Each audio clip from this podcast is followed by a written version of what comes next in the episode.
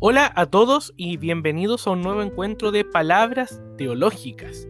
En esta semana del 9 de noviembre del 2020.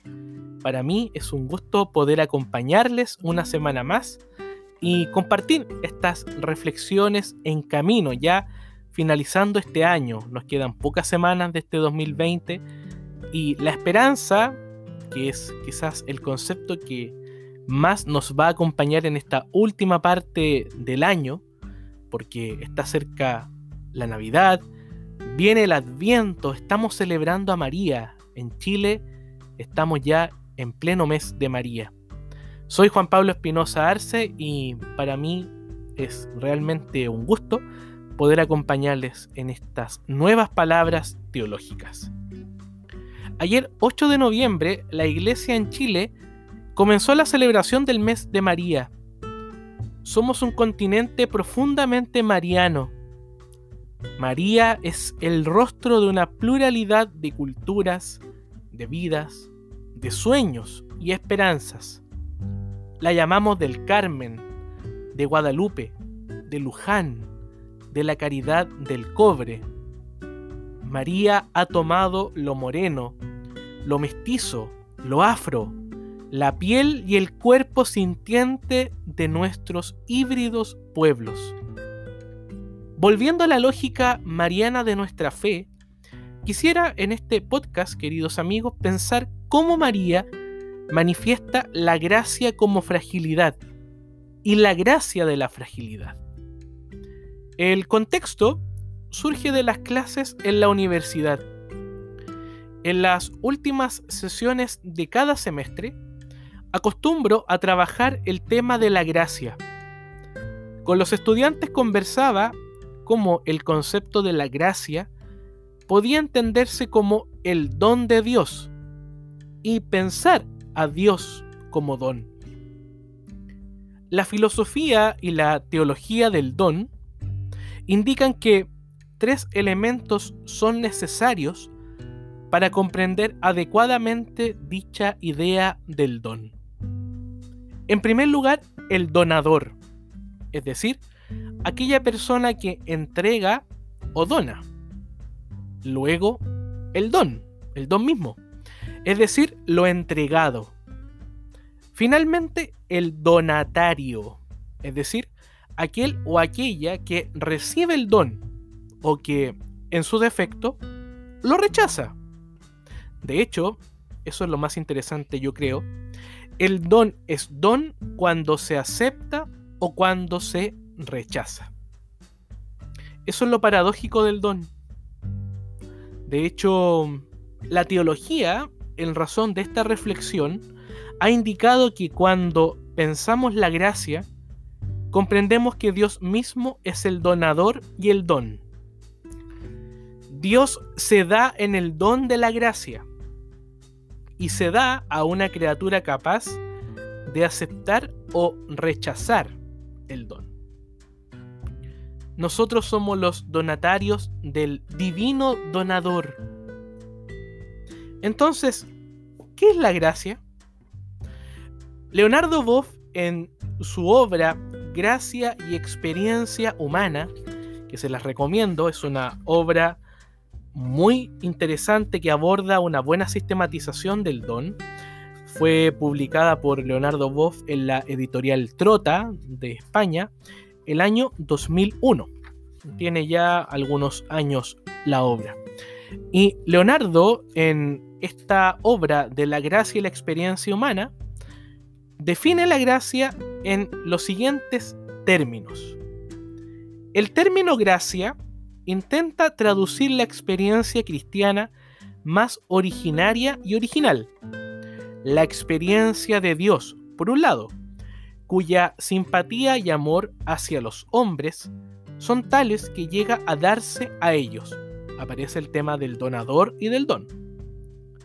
Por otro, continúa Leonardo Boff, la experiencia del hombre capaz de dejarse amar por Dios abriéndose él también al amor y al diálogo filial.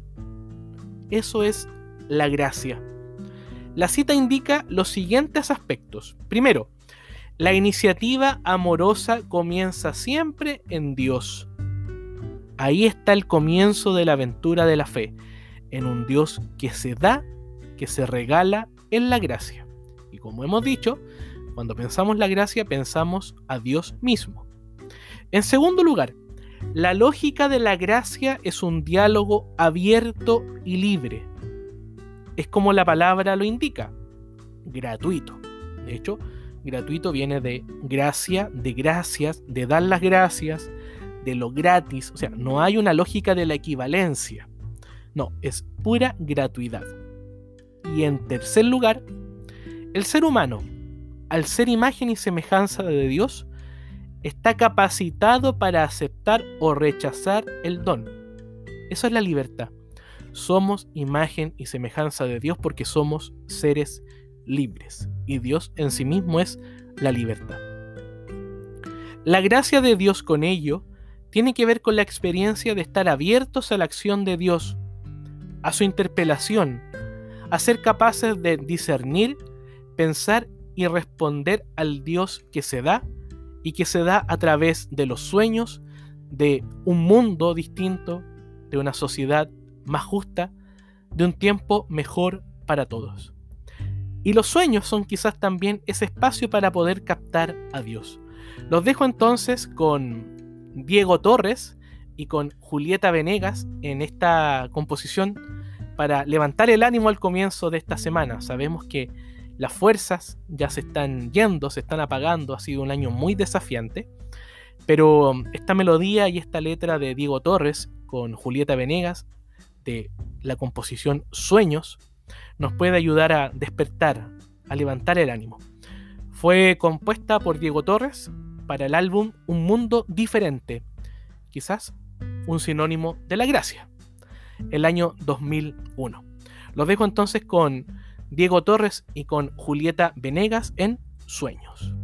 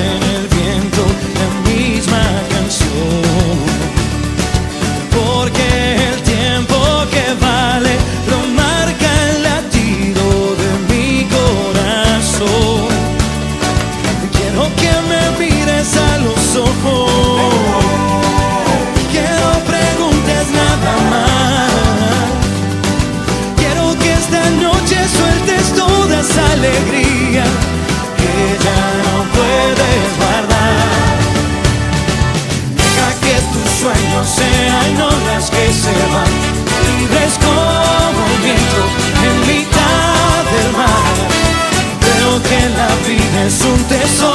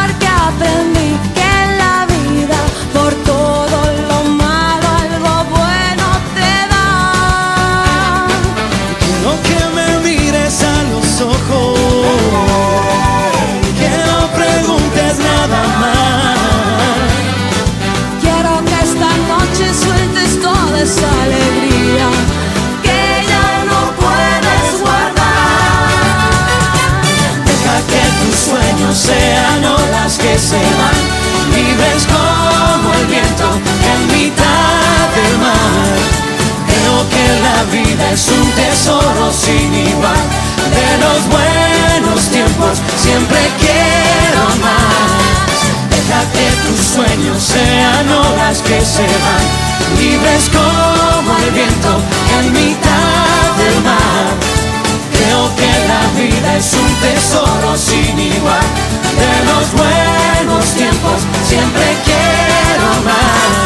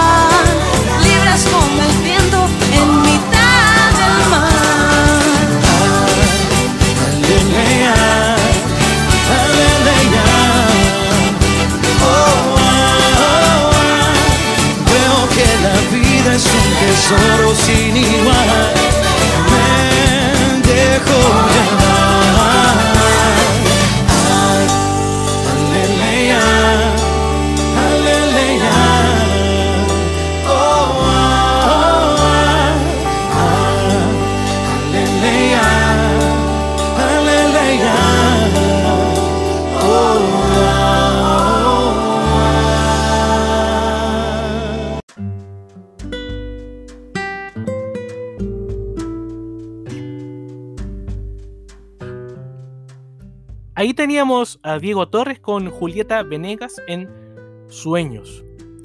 Quiero que esta noche sueltes toda esa alegría que ya no puedes guardar. De hecho, la alegría es un fruto del Espíritu, nos dice San Pablo. Y es también la presencia de Dios y de la gracia de Dios en nuestra vida. Deja que tus sueños sean olas que se van, libres como el viento en mitad del mar. Creo que la vida es un tesoro sin igual. De los buenos tiempos siempre quiero más. Esa es la lógica de la gracia. Es un atrevernos a soñar con esta vida que es un tesoro y que nos constituye como personas que somos capaces de asumir que la gracia de Dios está dentro de nosotros y que por consecuencia podemos también ayudar a que otras vidas sean igualmente felices. Y como la felicidad y la alegría son signo de la presencia de Dios, volvamos nuestra mirada a aquella que en el Evangelio de Lucas nos es presentada de la siguiente manera. Alégrate llena de gracia, el Señor está contigo. Este es el pórtico del momento más alto de la historia, de la historia del mundo, de la historia de la creación, de la historia de la humanidad.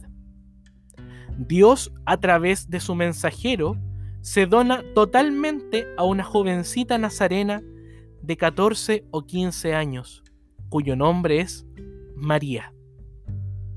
En la vida de la mujer María, la gracia habla y aguarda la respuesta.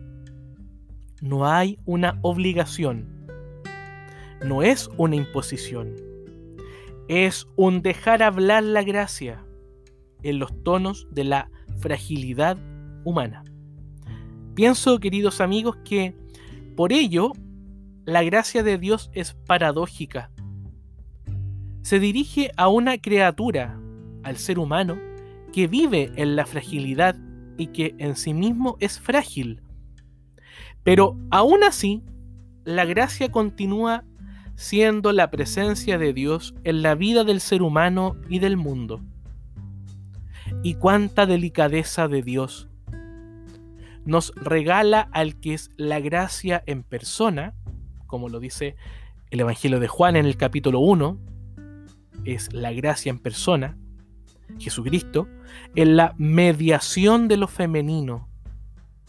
La bella pluma de Martín Descalzo lo comenta. Toda la creación está expectante a la respuesta de la joven María de Nazaret. Nazaret es el lugar más alto del mundo, ya que en esa aldea ingresa a la historia el Dios hecho fragilidad. El pequeño embrión, el ser en gestación, en lo frágil de todo cuerpo humano, nos abraza y nos recuerda que lo frágil, al ser asumido por la gracia, ha quedado sellado en una alianza perpetua. Eso es María. María es el pórtico de entrada del Dios que asume la fragilidad de cada uno de nosotros. Por eso la encarnación es un proyecto de humanidad. Por eso la presencia de Dios en la vida de cada uno de nosotros por María es un recordatorio de que nuestra fragilidad es importante para Dios. Dios asume la fragilidad para desde esa fragilidad dar un sentido a nuestra propia experiencia vital. Dios dándose por entero, María respondiendo por entero, libertad divina y humana se dan cita en el corazón, el cuerpo, el alma, las emociones y la historia de la mujer María. La gracia de Dios es lo que mueve la historia. La historia de María es la esperanza de que somos radicalmente importantes para Dios.